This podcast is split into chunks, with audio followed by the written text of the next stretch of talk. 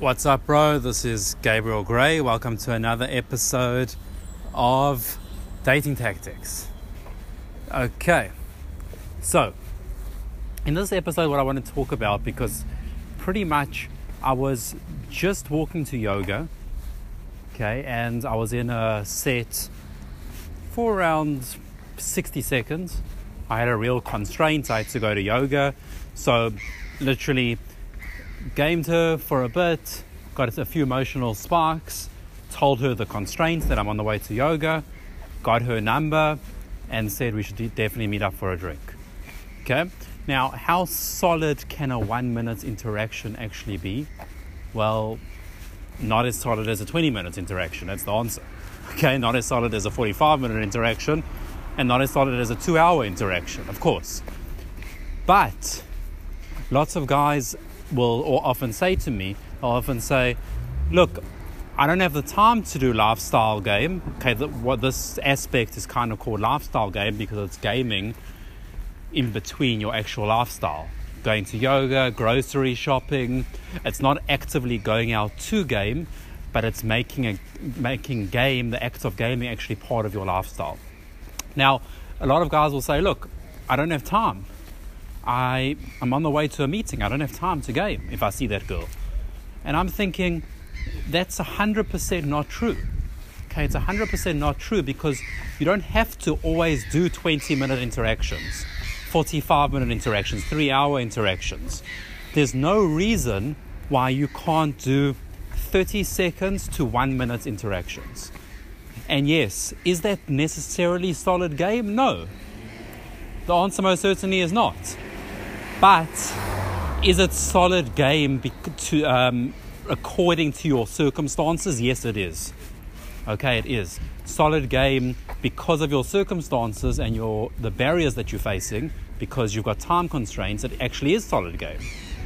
Okay, what solid game wouldn't be is to not open and to rationalize with the excuse that you don't have enough time or you can't manage to open her because you've got a meeting or anything like that and yes, of course, at times you won't even have those 30 seconds to spare. Of course, I agree.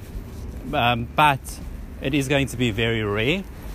And also, you have to be real with yourself. Look, most of the time, you do have that. People just want to use that excuse of, you know what, I'm on the, I'm working, I'm on the way to work, I'm on the way to a, to a meeting, and I know that solid game it has to involve attraction, connection. I have to qualify the girl, take her on an instant date.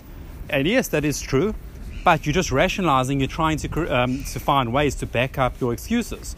Ultimately, I'm telling you right now, and I'm giving you permission that solid game in, in your circumstances, if you're playing lifestyle game and you actually have legitimate time constraints, solid game could be a 30 second set.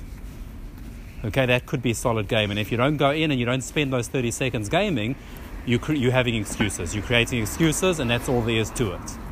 Okay, there's literally nothing else to it. So, next time you go about, again, not everyone has the opportunities to play a lifestyle game.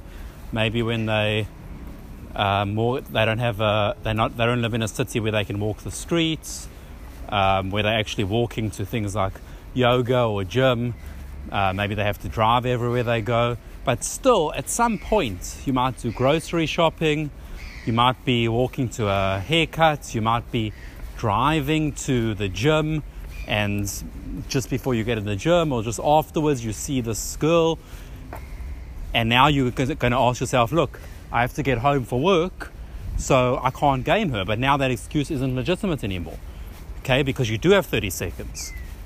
What does it mean? You're probably going to have to maybe go to bed 60 seconds later. Can you deal with that? Okay, yes, maybe you can't be 30 seconds late to a meeting, that's understandable. But can you be 60 seconds late to the car after your gym? Can you be 60 seconds late to meet a friend? Can you be can you push everything back 60 seconds so you can game that girl? Okay.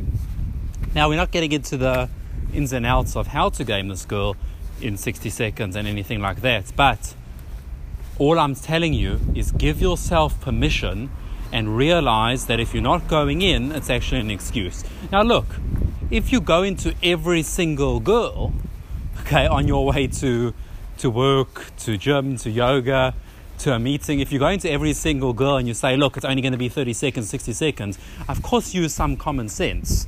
Okay? If you're opening every single set, then it's just going to be, even though it's 60 seconds, it's actually just going to be 100 sets worth of 60 seconds. And that's also defeats the whole purpose of lifestyle game. We're talking about that one, those one or two girls that you see that you really want to go in and maybe only see one or two uh, during your day, during your time working on the way to work, go into those sets. Put those two minutes aside. Okay, you don't have to convert it to a gaming session. Of course, use some common sense. Okay.